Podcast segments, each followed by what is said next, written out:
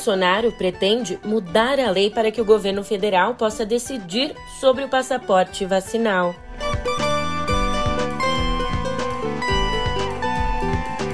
E estudos indicam que a variante Omicron tem capacidade de burlar vacinas.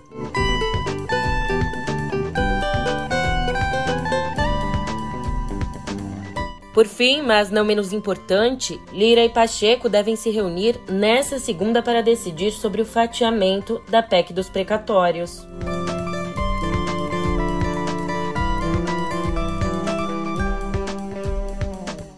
Um ótimo de uma ótima tarde, uma ótima noite para você. Eu sou a Julia Kerk e aí vem cá, como é que você tá, hein?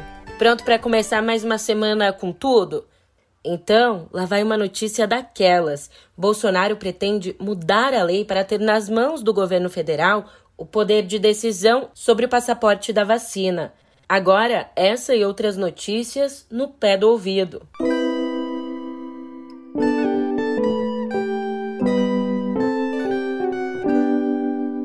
Nós sabemos que os estados e municípios já exigem comprovante de vacinação para uma série de atividades, mas o presidente Jair Bolsonaro pretende, na prática, acabar com isso. Ele anunciou que vai enviar ao Congresso uma medida provisória determinando que só o governo federal possa estabelecer esse tipo de exigência. Não sei se você se lembra, mas em abril do ano passado, o Supremo Tribunal Federal decidiu que os estados e municípios têm sim autonomia para aplicar medidas de combate ao coronavírus. Portanto, é certo que, se essa MP for editada, será levada à corte. O que, que o senhor pretende alterar nessa lei? É a questão da. Tem uns itens lá que falam das medidas para ser adotadas por qualquer agente sanitário, né? Que é estado e município. Quero trazer para o agente federal. Por mim, como sempre diz, a vacina é uma opção. Não, a vacina é uma opção. federal Se eu, eu poderia, como eu posso hoje em dia, né? É partir para uma vacinação obrigatória. Posso, mas jamais faria isso. É porque, apesar de vocês não acreditarem, né? Eu defendo a liberdade e a democracia. Agora não pode ser dar para prefeitos e governadores essa liberdade. E essa ofensiva de Bolsonaro contra o passaporte de vacinação dentro do país torna ainda mais remota a chance dele atender a recomendação da Anvisa. Recomendação essa feita no dia 12 de dezembro, para exigir o passaporte de vacinação de estrangeiros que chegam ao Brasil. Bom, já existe uma ação no STF pedindo que o comprovante seja cobrado.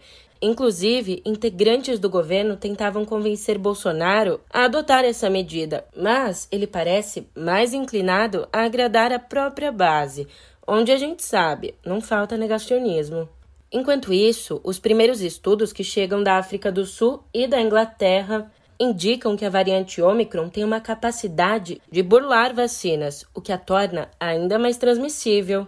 Por outro lado, a gente tem aí o fato de que em três semanas foram registrados poucos casos com sintomas mais sérios e nenhuma morte causada pela nova cepa.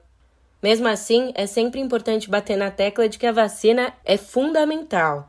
Desde março, com o avanço da vacinação, até novembro, as mortes por coronavírus caíram 94%. E mais, nesse mesmo período, 79,7% das vítimas fatais não tinham tomado nenhuma dose de imunizante. Esses dados são da plataforma de dados da USP e da Unesp. E, seguindo as decisões tomadas em outras capitais, o prefeito do Rio, Eduardo Paes, cancelou a programação oficial de Réveillon na cidade. Por meio do Twitter, ele anunciou que acompanharia a orientação mais restritiva do Comitê Científico Estadual. Bom, e ainda hoje, o Supremo Tribunal Federal começa a analisar a liminar do ministro Luiz Roberto Barroso, que prorroga até março do ano que vem a proibição de ações de despejo e reintegração de posse em imóveis ocupados antes de março do ano passado. Atendendo a um pedido do PSOL, Barroso reiterou a urgência da medida, uma vez que 123 mil famílias em todo o país corriam o risco de ficar sem teto durante a pandemia.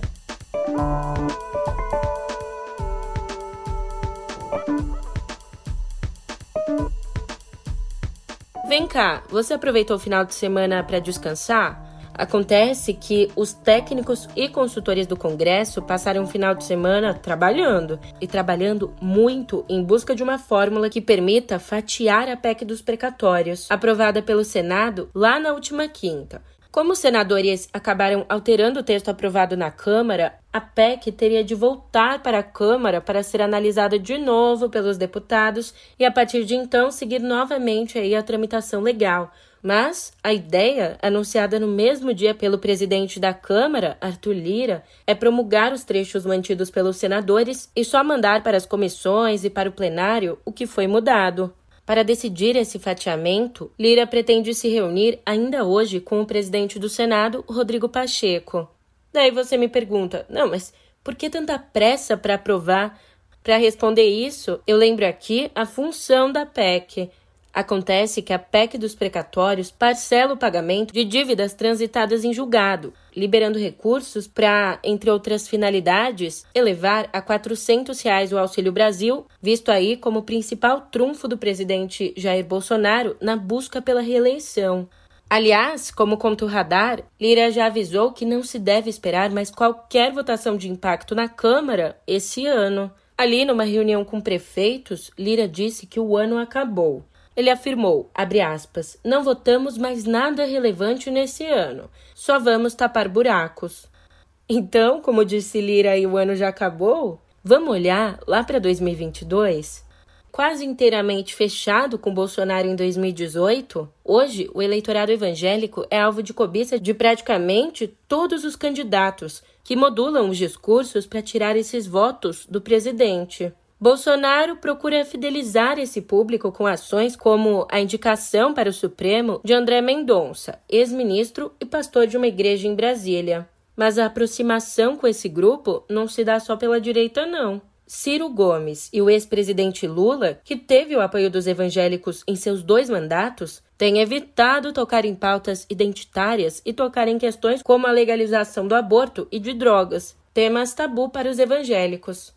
E o governador paulista João Dória, vencedor das prévias tucanas, tem pela frente a difícil tarefa de pacificar o partido em torno do nome dele. Para conseguir isso, Dória acabou deixando de lado as críticas à ala bolsonarista da bancada do PSDB. Ele afirmou que o comportamento de ontem e hoje não será necessariamente o de amanhã, ressaltando que o apoio à sua candidatura deve ser natural, não uma imposição, ele também defendeu a candidatura do apresentador José Luiz da Atena ao Senado e disse que em 2022 estará no mesmo campo do ex-ministro Sérgio Moro, embora não necessariamente na mesma candidatura.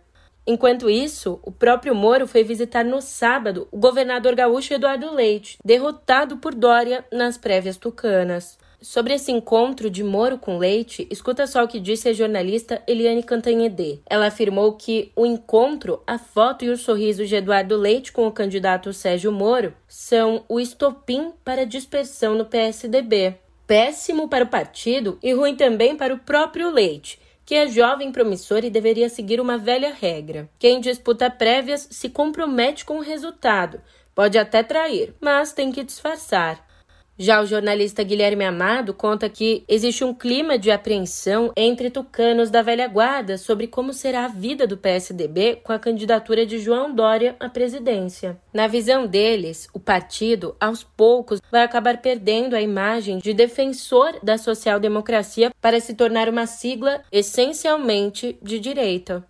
E o PL, o novo partido de Bolsonaro, tem uma batata quente nas mãos deputado Josimar de Maranhãozinho, muito ligado a Valdemar Costa Neto, o presidente do partido. Mas por que batata quente? Graças a uma câmera instalada com a autorização do Supremo no escritório do parlamentar em São Luís, a Polícia Federal filmou Josimar manuseando caixas com dinheiro vivo. Dinheiro esse que, segundo a própria PF, é resultado de desvio de emendas. O deputado já foi alvo de duas operações de busca e apreensão. E lá fora, nos Estados Unidos, morreu ontem, aos 98 anos, o ex-senador americano Bob Dole, republicano do Kansas. Veterano da Segunda Guerra e respeitado por políticos de ambos os partidos no Congresso, Dole concorreu à presidência em 96, mas foi derrotado por Bill Clinton. O ex-senador sofria de câncer no pulmão.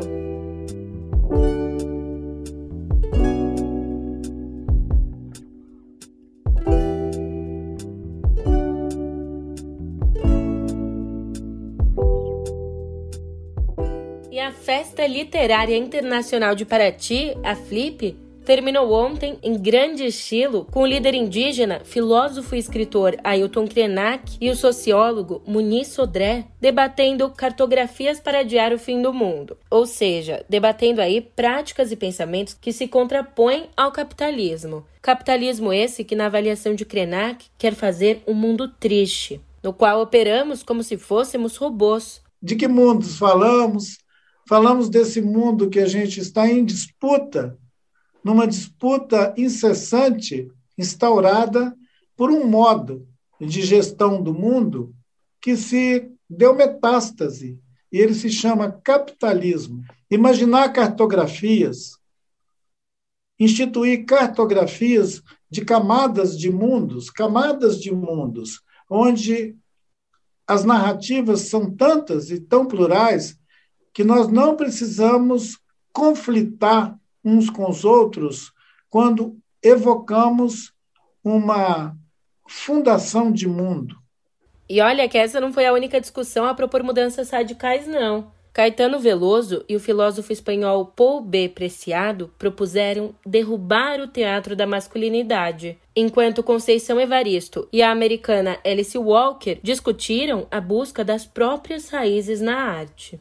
Se você não conseguiu assistir às discussões e quer assistir, é só entrar no canal da Flip no YouTube. E também tivemos outro evento muito marcante. E olha que, em vez de acalmar, o espaço dedicado a Matrix Resurrections no encerramento da CCXP ontem à noite deixou os fãs ainda mais ansiosos. Ali, um teaser anunciou para hoje o último trailer do filme, que estreia no dia 22. It's so easy to forget how much noise the Matrix pumps into your head. Something else makes the same kind of noise. War.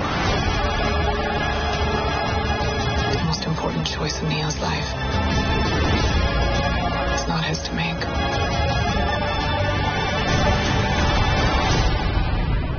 Mas claro, não foi só isso. No evento, Keanu Reeves falou sobre a experiência de viver um Neil mais velho, enquanto Jonathan Groff, famoso por musicais na Broadway, narrou a rotina de treinamento de lutas para o papel dele no longa. E a grande homenagem da CCXP esse ano foi para Laerte, que agradeceu com a certeza de que, abre aspas, tempos melhores virão. É, Laerte, nós esperamos que venham mesmo. Depois de brilharem no Instagram ao longo do ano passado e desse ano, as agruras da influenciadora Fran e da empregada Ju, protagonistas da série de quadrinhos Confinada, finalmente chegam ao papel.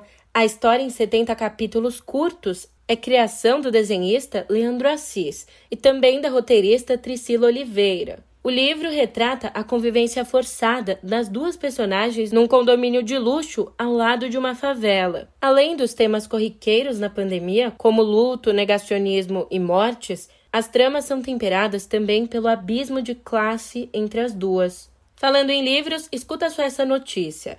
Um exemplar da primeira edição do clássico Os Sertões, de Euclides da Cunha, se tornou no sábado o livro mais caro já vendido no Brasil. No Rio, a obra foi arrematada durante um leilão por 143 mil reais. O primeiro e até hoje um dos mais importantes livros-reportagem escritos no país, Os Sertões narra a guerra do exército brasileiro contra o Arraial de Canudos, uma pequena comunidade de fanáticos religiosos no interior da Bahia, entre os anos de 1896 e 1897 guerra acompanhada por Euclides da Cunha como correspondente do Estadão.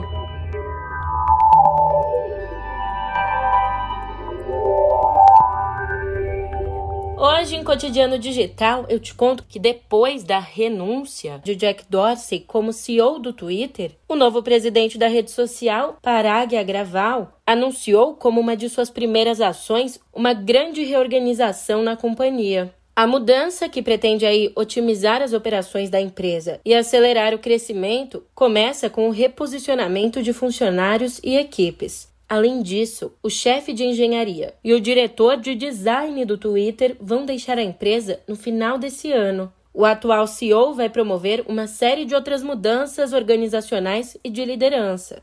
Bom, fora do Twitter, Jack Dorsey vai se dedicar como CEO da Square, que recentemente passou a se chamar Block, uma empresa de pagamentos fundada por ele em 2009 e que gerencia transações financeiras e Bitcoin. Quer saber o que esperar de Parag Agraval como novo CEO do Twitter? Então acessa o YouTube do Meio, porque no novo episódio de Pedro e Cora, Pedro Doria e Cora Roney explicam quem é o CEO. Ah, e um toque para você.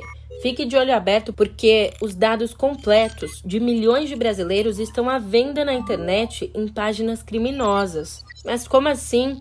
São cadastros vendidos por 200 reais, vazados da Receita Federal, do INSS, da empresa Boa Vista e do Sistema Nacional de Armas, da Polícia Federal. Os vendedores disseram que puxam os dados por meio de logins de funcionários dos órgãos públicos gerando assim acessos indevidos nos sistemas das instituições.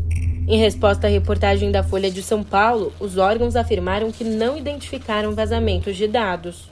E por hoje é só. Até que a gente começou a semana bem, com bastante informação. Mas até amanhã já tem muita informação nova, por isso te encontro por aqui, hein? Até lá!